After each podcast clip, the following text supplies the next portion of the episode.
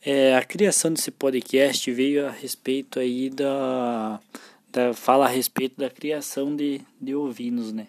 O manejo que é de uma propriedade, é uma situação de uma propriedade que é realizada esse seguinte manejo aí de ovinos, desde a produção quanto até a finalização, até o borrego estar pronto para o abate, né?